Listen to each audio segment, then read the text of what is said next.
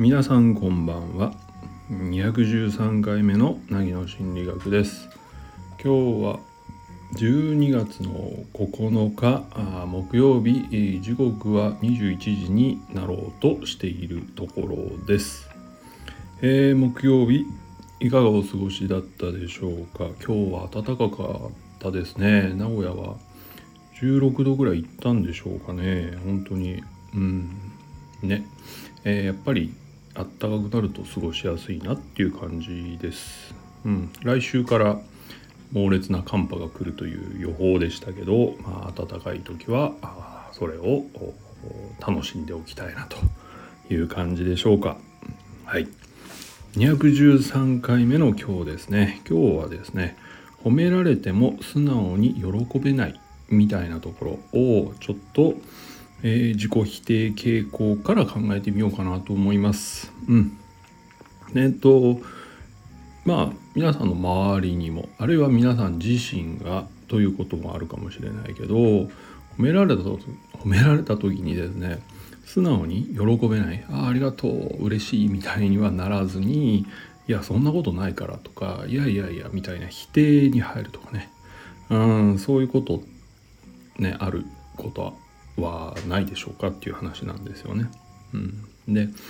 まあいろんな見方はできるけど今回は自己否定傾向が強いとっていうところで2つほど、うん、考えてみたいと思うんですけどまあ1つ目はですねやっぱりね自分はこれじゃダメだって思ってる人ほど極端に高い目標を掲げるということがあります。要するに目標値が高すぎるですよね。うん、ですので自分がまだ目標をクリアしてないにもかかわらず、うん、こういうとこいいよねとかすごいよねって言われることが非常に何て言うのかな居心地が悪い。うん、いやいや全然まだ目標いってないのになんで途中で褒められてるのか分かんないみたいな感覚になることはあるんじゃないかなと思います。うん、まあこの極端な目標値の高さっていうのはね、えー、認知の歪みにも挙げられてますけどうんどうしても100点を取らないといけない気持ちになってしまうっていう人が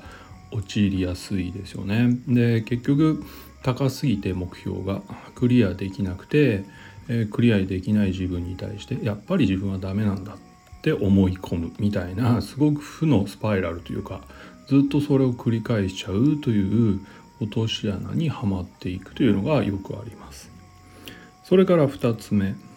2つ目はですねこれも自己否定傾向の人にはよくあるんですけれども、えー、そもそも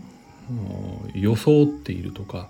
何かを演じている場合ですねうん例えば「すごく優しいよね」って言われた時に「いやいや全然優しくないから」っていうのは人が優しいと感じているわけだから多分優しい行動とか言動はよくあるんだと思う。でも本人の中に優しくしなければならないみたいなのがあった上で優しくしているとしたらあるいは人に受け入れられるには優しい方がいいだろうと思って優しくしていてでそれがまあ評価されるみたいなことになるとまあ何て言うのかこれも居心地が悪いですよねうん本当に優しいわけじゃないんでとかそういう気分にはなりがちですからね。うん、ただまあこれに関してはですねそのまあ今も言ったように人ってその出ている行動しか見ませんので、うん、たとえ冷たくても、うん、たとえ全然そういう気持ちがなくてもそうしようと努力しているっていうのはその人の人間性として見られるっていう部分はあの全然否定することじゃないと思うんですよね。以前にもこの話はしましたけど、うん、だから人間って、うん、本当はどうかじゃなくてどうしたいと思っているかここが表出する部分なのでそこでいいと思いますが、まあ、なかなかねあの否定されてきたとか自己否定が強いみたいなことだとそういうふうには思いづらいかなという気もします。うん。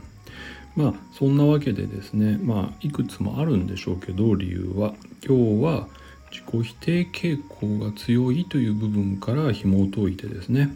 褒められても素直に喜べないのはどうしてかみたいな話をちょっとしてみたということです。一つ目が目標値の高さ。うん、異様なる高さですね。2つ目が、まあ、演じているのでどうもそうやって褒められるのは居心地が悪い。本当の自分じゃないのにみたいな気持ちになってしまう。ここら辺はあるかなと思います。まあただ何て言うの？だからといって直しましょうねとかいう話では全然ないです。あのさっきも言ったようにその表出している自分っていうのが自分という見方はしていいと思うし実際にね本当がどうかなんてあんまりね他者からしたらどうってことはない話なのでね。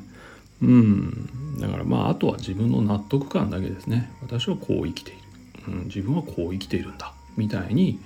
思えるようになるところはまあ目標にしてもいいと思うけど、うん、今居心地が悪いのは自己否定か。そうか自己否定やめようとか。そういう話じゃないです、えー、いつも言うように、えー、そうなるには理由があるわけです、ね、理由を飛ばして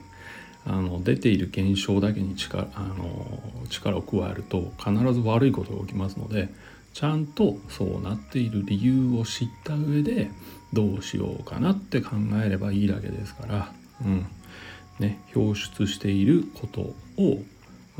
いきなり圧力かけて否定する必要は一つもないそれも自分の何かのメッセージだなっていうとこから始めるっていうのは全然いいことだと思いますよ。はい。ということで、えー、213回目の凪の心理学はあここら辺で終わりにしようかなと思います。はい。えー、また明日、えー、この時間にお会いできたらと思います。そして今日もお疲れ様でした。ではおやすみなさい。